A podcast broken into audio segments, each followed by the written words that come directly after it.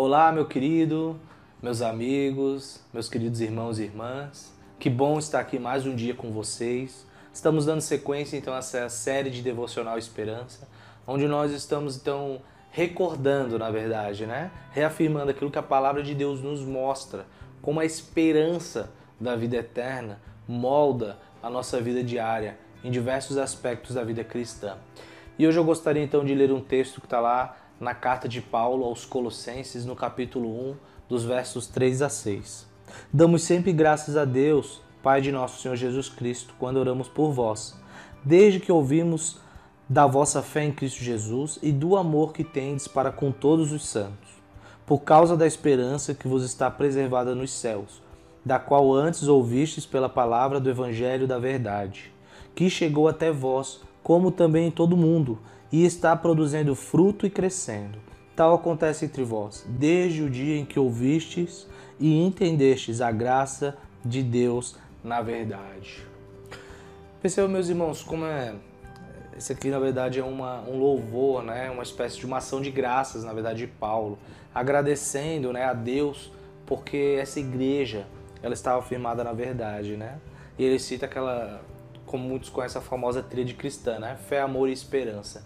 Mas percebam que a fé em Jesus Cristo e o amor pelos santos, na perspectiva de Paulo, para essa igreja está fundamentada na esperança que eles têm por causa que eles porque eles ouviram, né, falar do evangelho de Jesus Cristo e eles estavam crescendo e frutificando nessa verdade.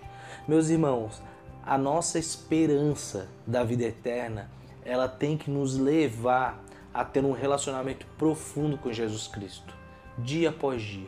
Porque assim como ele fala que esse evangelho estava crescendo e frutificando em todo mundo e também nessa igreja, o evangelho, quando ele ele ele cresce, frutifica, né? Ele então gera esses frutos. Nós temos, por exemplo, o fruto, o fruto do espírito, né? Então, o evangelho ele vai moldando a nossa vida e vai gerando frutos. E o evangelho na nossa vida quando ele vai nos moldando, é baseado no nosso relacionamento pessoal com Jesus Cristo, que é nosso Senhor e Salvador.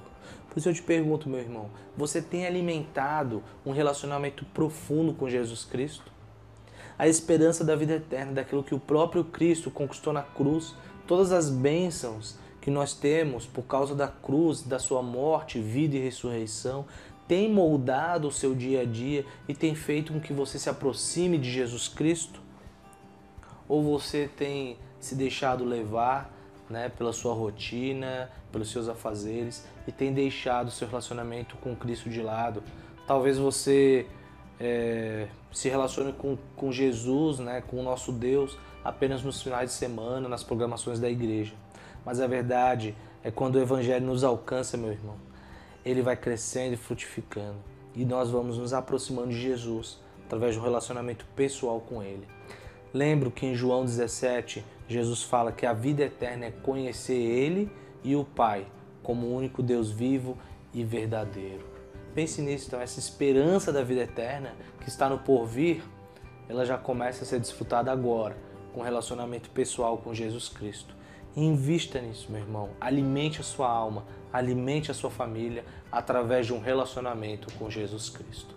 Deus te abençoe e um grande abraço.